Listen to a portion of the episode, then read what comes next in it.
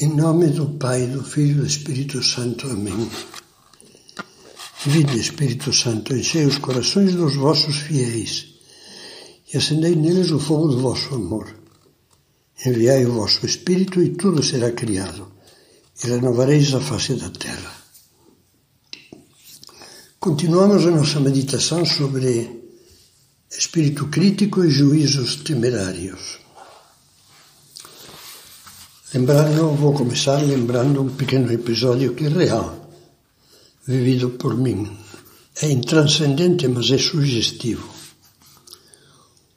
Um menino que mora em cidade grande foi passar uns dias de férias no campo, perto de uma represa. Passeando pela estrada que beirava a extensão das lavouras, era um lugar de lavouras muito cuidadas primorosamente alinhadas. Algum da, do grupo que acompanhava esse menino comentou: são de um japonês. Os japoneses, você sabe que têm fama merecida de ser cultivadores muito, muito exigentes e perfeccionistas. Mas o menino do asfalto não escutava porque os seus olhos se prendiam como que cativados a um grande campo em declive coberto de folhinhas rendilhadas de um verde belíssimo. Instintivamente agachou-se e estendeu a mão para um dos molhos de folhinhas, mais próximo da estrada, que na realidade era o caminho de terra. Chovera à noite e a terra estava fofa, puxou. As folhinhas subiram com a mão e de dentro da terra surgiu, presa a elas, uma linda forma de cone invertido de uma cor vermelho alaranjada. Acabava de descobrir a cenoura.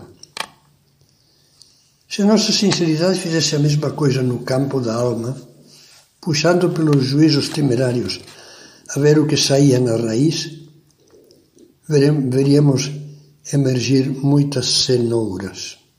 Ou melhor, para não uma conotação negativa essa hortaliça, hortaliça tão simpática, veríamos aparecer muitos tubérculos venenosos, dos quais os juízos temerários e as palavras que se seguem a eles são apenas as folhas. Por que pensamos mal e acabamos falando mal? Muitas vezes é porque, como no Hamlet, há algo de podre no reino da Dinamarca. Ou seja, algo está contaminado dentro da nossa alma. Quais são, de fato, as causas que nos movem a pensar mal dos outros? Vejamos apenas algumas, e assim faremos um pouco de exame de consciência nesta meditação. O orgulho é a principal. Olha, tem toda a razão a Bíblia quando diz o orgulho é a raiz de todos os pecados. A pessoa humilde reconhece os seus erros.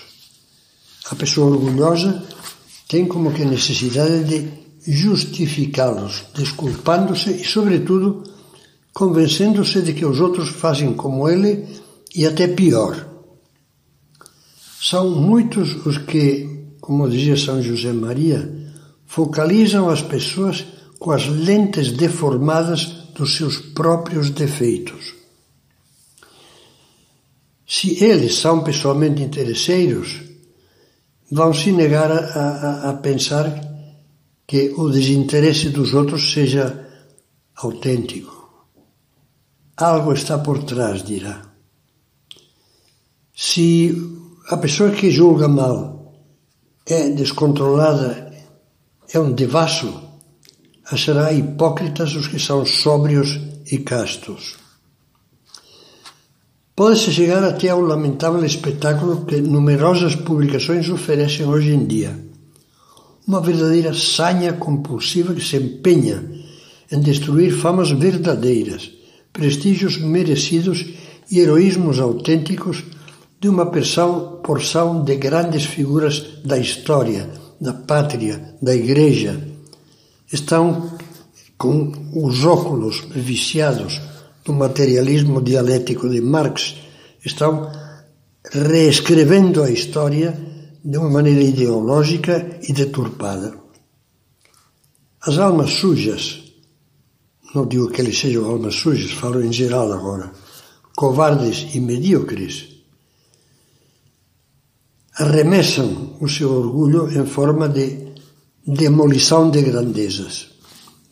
Já ouvi falar de como nos Estados Unidos estão fazendo uma coisa incompreensível de uh, jogar fora, tirar, retirar estátuas em homenagem a, a figuras que, que foram grandes no campo da literatura, por exemplo, Mark Twain.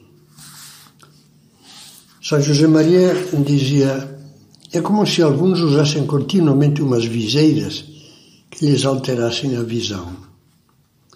Não acreditam, por princípio, que seja possível a retidão, ou, ao menos, a luta constante por comportar-se bem. Como diz o antigo adágio filosófico, recebem tudo segundo a forma do recipiente, em sua prévia deformação. Para eles, até as coisas mais retas, mais corretas, corretas refletem, apesar de tudo, uma atitude retorcida, que adota hipocritamente a aparência de bondade. Parece bom, mas é hipócrita. Quando, diz São Gregório Magno, quando descobrem claramente o bem, esquadrinham tudo para examinar se além disso não haverá algum mal oculto. Ao lado do orgulho, quem não sabe que a inveja corrompe também o nosso juízo e afia, como uma faca, a língua? Para a moça não dotada de grande beleza, a bonita quase sempre será burra ou leviana. Para o preguiçoso que não foi capaz de levar avante um trabalho sério, o honesto profissional bem-sucedido terá galgado o êxito baseando-se em falcatruas ou influências políticas. E para o torcedor de bandeira abaixada, outro time terá comprado o juiz. Ainda São José Maria diz: a maledicência é filha da inveja, e a inveja é o refúgio dos infecundos. Como é diferente a reação da pessoa sincera que tem ideias nobres e luta seriamente por ser melhor. Uma pessoa assim tende por instinto a ser benevolente e compreensiva, porque tem a experiência de duas coisas. Em primeiro lugar, de que o bem que queremos fazer com a melhor boa vontade é muito trabalhoso de se realizar. E por outro lado, que nem sempre o que conseguimos após sinceros esforços corresponde ao que honestamente tentávamos. Essa experiência que nos faz desejar a compreensão dos outros para conosco leva-nos a ser também compreensíveis, compreensivos, perdão, para com eles.